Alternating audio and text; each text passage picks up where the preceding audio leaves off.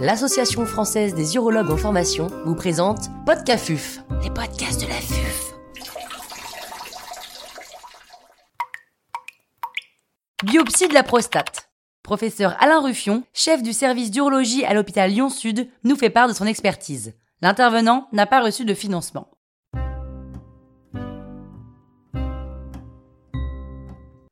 Que faut-il retenir sur les biopsies de la prostate?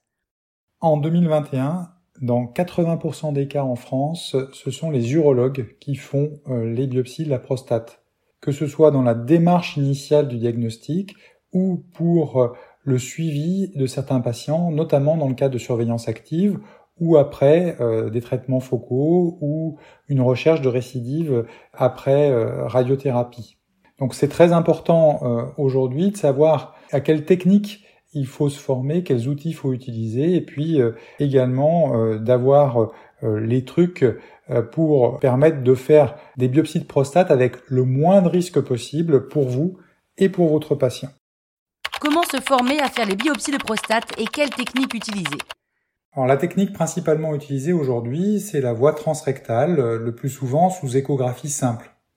Il y a de plus en plus de services qui utilisent des techniques de fusion d'images entre l'échographie et l'IRM. Ces techniques sont évidemment très intéressantes et je vous laisse vous référer au, podcast de Pierre Moser qui fait le tour euh, sur le sujet. Ces machines ont surtout un vrai intérêt puisqu'elles vont vous permettre d'apprendre à visualiser la bonne localisation des biopsies que vous allez faire, soit euh, randomisées dans la prostate, soit orientées sur des zones suspectes en IRM. L'énorme avantage de la voie transrectale, c'est que vous pouvez faire le geste sous anesthésie locale le plus souvent, vous allez être très précis dans toute la prostate, y compris dans la zone antérieure, puisque la biopsie arrive jusqu'au contact de la capsule prostatique sous contrôle de la vue. Et puis, vous allez être assez rapide, ce qui fait qu'on les fait en consultation.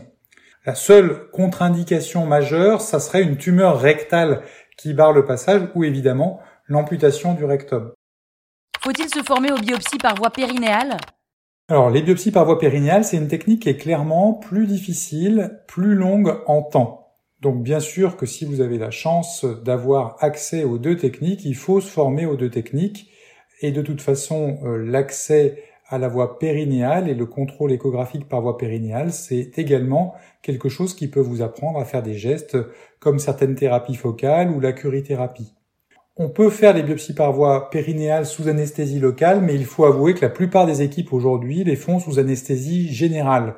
Et je vous laisse vous référer aux dernières JTU où il y avait euh, tout un débat sur le sujet. On a vu que la totalité des équipes qui faisaient aujourd'hui en France des biopsies par voie périnéale en systématique les font sous anesthésie générale.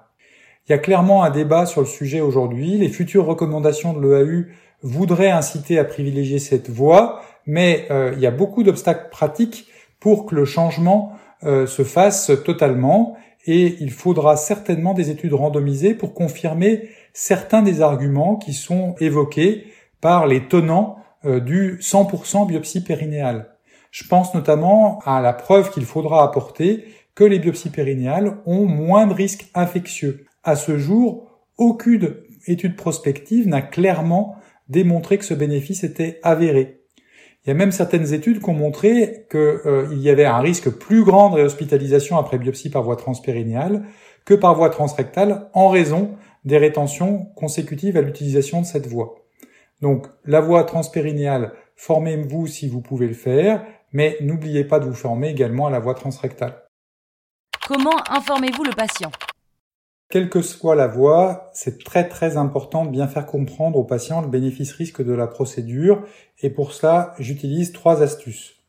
Je donne bien sûr la fiche affût, qui va résumer les principaux risques de la biopsie et qui me permet avec le schéma d'expliquer au patient la procédure. Et puis je fais une sorte de quiz avec trois questions euh, aux patients qui me permettent de souligner les principales complications et enfin, en fin d'entretien, je résume euh, ce quiz devant le patient. Quelles sont les questions à poser au patient? La première question, c'est de lui demander s'il a des problèmes hémorragiques liés à une maladie ou un traitement.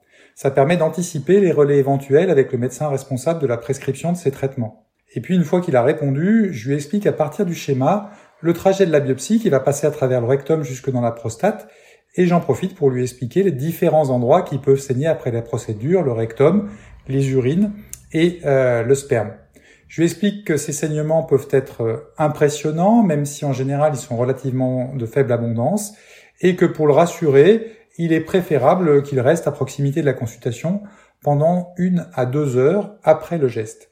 Je lui indique enfin qu'il est parfois nécessaire, s'il supporte mal le saignement, ou si ce dernier me paraît trop abondant, de l'hospitaliser, que ce risque est très rare, moins de 1% des cas. La deuxième question, c'est de savoir si le patient a du mal à uriner. Cela permettra par exemple de dépister une rétention chronique incomplète ou une vessie neurologique qui pourrait nécessiter de prévoir un ECBU avant les biopsies. Je vous rappelle que euh, le CBU n'est pas systématique avant les biopsies, euh, selon la dernière recommandation du CIAFU. Cela me permet aussi d'expliquer au patient le risque de rétention dans les suites du geste tout à fait exceptionnel et en règle réversible après quelques jours de sonde liés au traumatisme entraîné par les biopsies. C'est là encore un argument pour que le patient reste à proximité de la consultation dans les suites immédiates du geste, même si la rétention peut euh, parfois être un peu plus tardive. La troisième question, c'est la recherche de la prise d'antibiotiques dans les six derniers mois. Si le patient a reçu des antibiotiques, je changerai en effet l'antibioprophylaxie classique par fluoroquinolone pour une céphalosporine de troisième génération. Cette question, elle me permet d'évoquer avec le patient le risque principal des biopsies, notamment par voie transrectale, qui est le risque de prostatite, et d'en expliquer la genèse au patient. Je lui explique que euh, la voie transrectale va pousser des germes qui se trouvent dans son rectum, dans la prostate. Et le traitement antibiotique permet donc normalement d'éviter une infection, sauf si les germes dont il est porteur sont résistants aux antibiotiques. Je donne pour ma part euh, une estimation du risque de cette infection aux alentours de 4 à 5 ce qui correspond aux données en vie réelle de la dernière étude sur le sujet qu'avait fait le CIAFU. Avez-vous une dernière recommandation? Oui, j'ai de plus en plus tendance à expliquer au patient, en complément de toutes les informations euh, que je lui ai données et que je vais résumer dans mon compte rendu de consultation, un point qui peut vous sembler un peu surprenant, mais je leur dis bien que les biopsies du cancer de la prostate ne déclenchent pas et ne favorisent pas le cancer de la prostate. Il me semble en effet qu'il existe des messages entre les patients ou sur Internet un peu contradictoires et angoissants.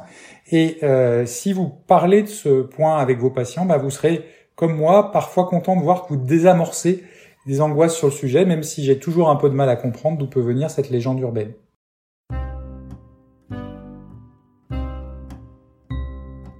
Un grand merci au professeur Alain Ruffion pour ses conseils précieux.